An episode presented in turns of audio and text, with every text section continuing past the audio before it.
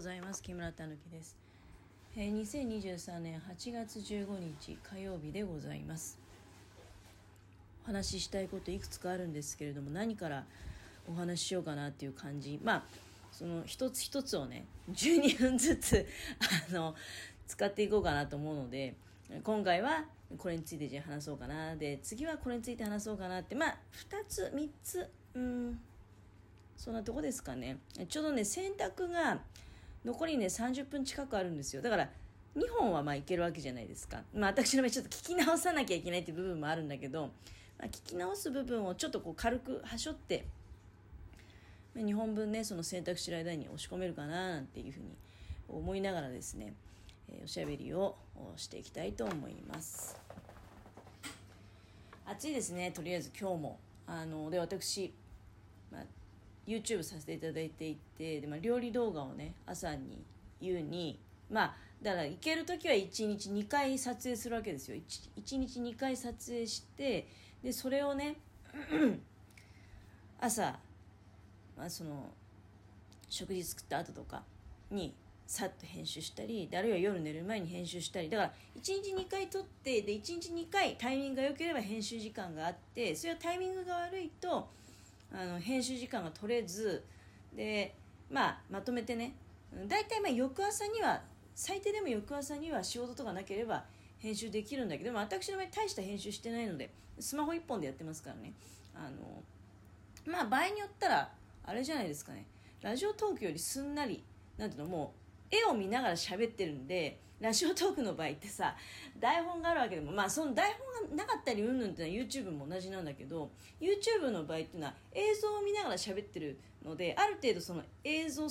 化されていることをねあのに言葉をつけていくわけじゃない。まあ、なのでたまにねあのただこう映像が映ってる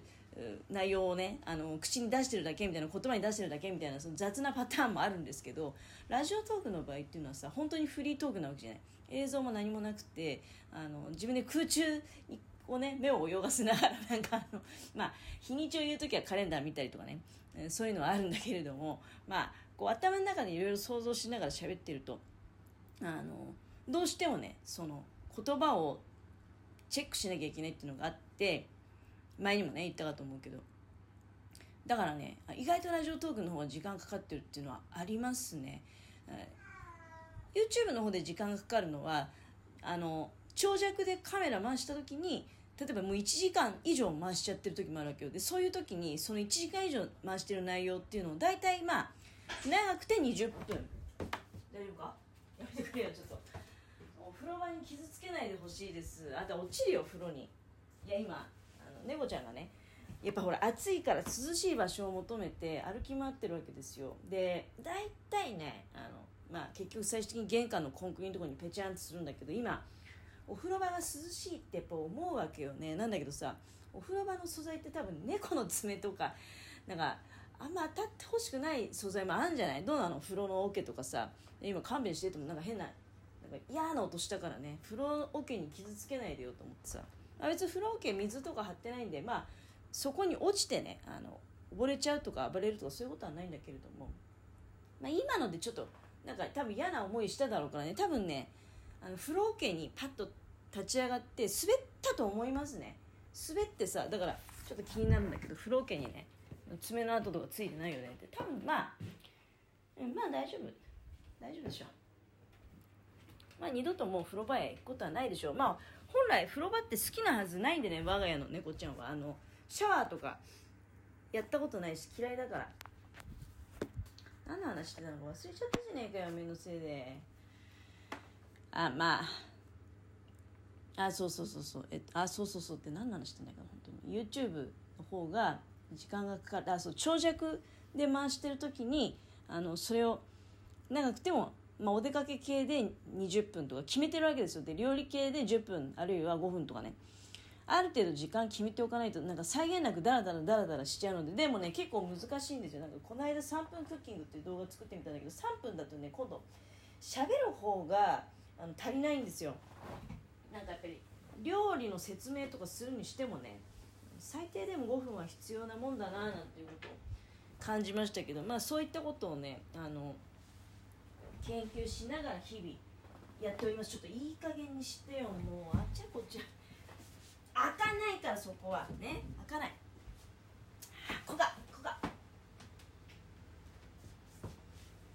あ。なんか開かないところさ開けたがったりするわけよ。まあ、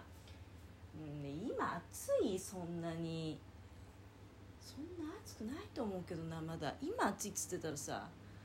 まあでもごめんなさい実はね結構今日暑いですね。あのでそう昨日もさだから多分ここだよね。暑いっていう話だよね。最初にしてたの。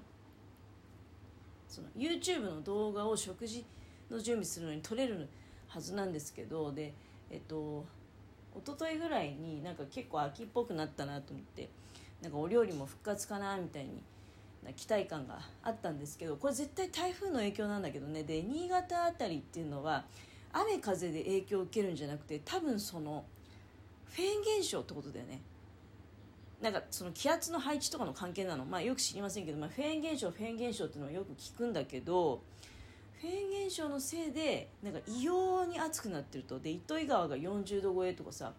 なんかこの間ちらっとニュースで見たんだけどそのニュースでなんか信じられないぐらいなんか全国のなんか暑い地域6地点ぐらい紹介されてたんだけど1から6まで全部新潟だったっていうね。新潟のどこか、まあ、三条とか長岡とか、まあ、糸魚川とか。新潟市も、ね、6番目に入ってた、まあ、新潟市って結構広いのでねあの新潟市の何区まで入れてくれないとなんかうん結構いやでも結構違うんじゃないかなと思いつつ今回に関して言うとねなんか何区とかあんまり関係ないかもしれないですね。本来どうなんだろう。東区あたりってそんなにバカ暑くなるっていう印象なかったんだけどね。今年に関してはさなんか自分の中ではどこが暑くなるかっていうとなんか秋葉区あたりとかが暑くなるんじゃないかなっていう印象があるんですよ。なんかなんとなくね。なんだけど今回はあまりなんか何区でも関係ない気もするね。で、まあ、とにかく裏切られたよみたいな感じでも暑くて昨日結局やっぱりねあの食事作れなかったんですよ。もう本当に危険な暑さなんですよ。食事作ってたらなんかもうそうだね。本当やばい。要するに火使ったらこれまあ危険だなっていうさらに熱くなるわけじゃない。多分もう下手したら台所？なんかもういや40度超えなんて騒ぎじゃないですよ。糸魚川が40度超えとか言ってたんだけどではっきり言ってもうそのそれ以外の場所もね1度2度の差で私から言わせると38度超えたあたりから多分ねそんなになんか体感って大差ないんじゃないって気がするんだよ。その太陽光の下にいると特にね、うんまあ、だからなるべく、まあ、家の中とか日陰にいるわけなんだけどで夕方が近づいてくると今まだ外は確かに暑いんだけど家の中って日陰じゃないですか。で今日は心なしかやっぱり風が多少あるよね。うん。だからねあのまあまだ過ごせるんですよ。でこれ昼回ってくるともうあの家の中とかどうこうっていう問題じゃなくてここで初めてねあのためらうことなくエアコンのスイッチを入れましょうと電気がもったいないとかそういうことをね言ってられませんよっていう状況になるわけです。今はまあ私洗濯しながらで洗濯干すのにどうせあっちゃうとこ行かなきゃいけないんでエアコンはまだつけてない。つけてなくてただサーキュレーターだけちょっと足元に回してね過ごしてるんですけれどもまああの暑さぶり返したって感じするよね昨日今日は。あのどうなんだろうね今日の夕飯なんかもとにかく自分の中で夕飯どうしようっていうのがすごく大きなテーマになってるんですけどでも昨日ちょっと半額のなんかものでね調理どうしても調理しなきゃいけないアイテム買ってきちゃったんで昨日はなんかカツ重買ってきたんだけどね。カツ重ってさあの卵とじのカツ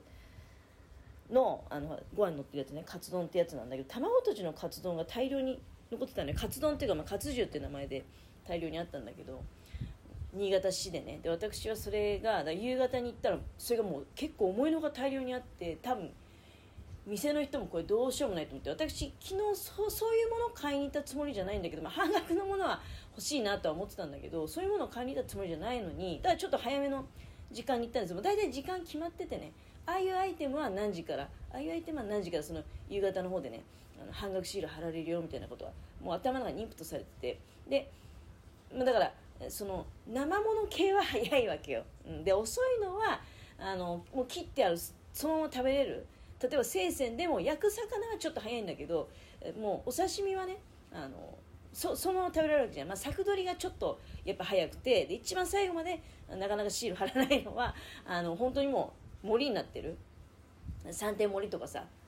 5点盛りみたいな。そういうやつはねなかなか貼らないなでもバカ高いやつは逆に貼ったりもするんだけどね。私なんかほら1人か2人で食べるからそんなバカ高いでっかいやつ。高いっていうつまり量が多いってことなんでそういうのいらないから。で昨日はちょっとまあちょちょっと軽く肉焼きてえなと思ってでも昨日なんか肉なんか焼いてたら多分ねあのもうひっくり返ってたと思うんですけどでだから肉が安くなるような時間帯にお店に行ったらあの、まあ、肉も安くなってたんだけどね。ななんとはなしにちょっとまあ惣菜の方行ってみようかと思ってふらふらと惣菜の方に足を伸ばしたら、うん、卵とじのそのカツ重がもう結構あったよ。全然もう余裕で20以上あったと思うんだけどでなんかだからもうあの多分なんだけど行った仕方なしに半額シールを貼り出したわけよ。ちょっと早いけどこれもうさばききれって多分判断されたんでしょう。半額シール貼ったらあっという間ですよ。で私もそこからすかさず「はい2個ゲット」と思ってね家のものの分と自分の分取ってラッキーって思ったんだけどいや新潟市内でね帰省客相手に卵とじのカツ重売れるわけないじゃんと思いながらタレカツ丼が全然出てなくてさどうどういうなんか近所のそのスーパーでちょっと謎のなんか発注センスっていうちょっとあの私もそうそういう経験あるからあれ？どうどういうつもりで何かこうそこに対してな何かこうなんていうの？具体的なアイデアを持って仕事してんのかなって、まあ、ついついちょっと思っちゃうようなねななんか謎発注がたまにあるんですけど謎だなっていうような。昨日の卵とじのカツ重も結構謎でしたよ。絶対タレカツ丼大量並べないと帰ってくる人が食べたいのはねタレカツ丼ですから。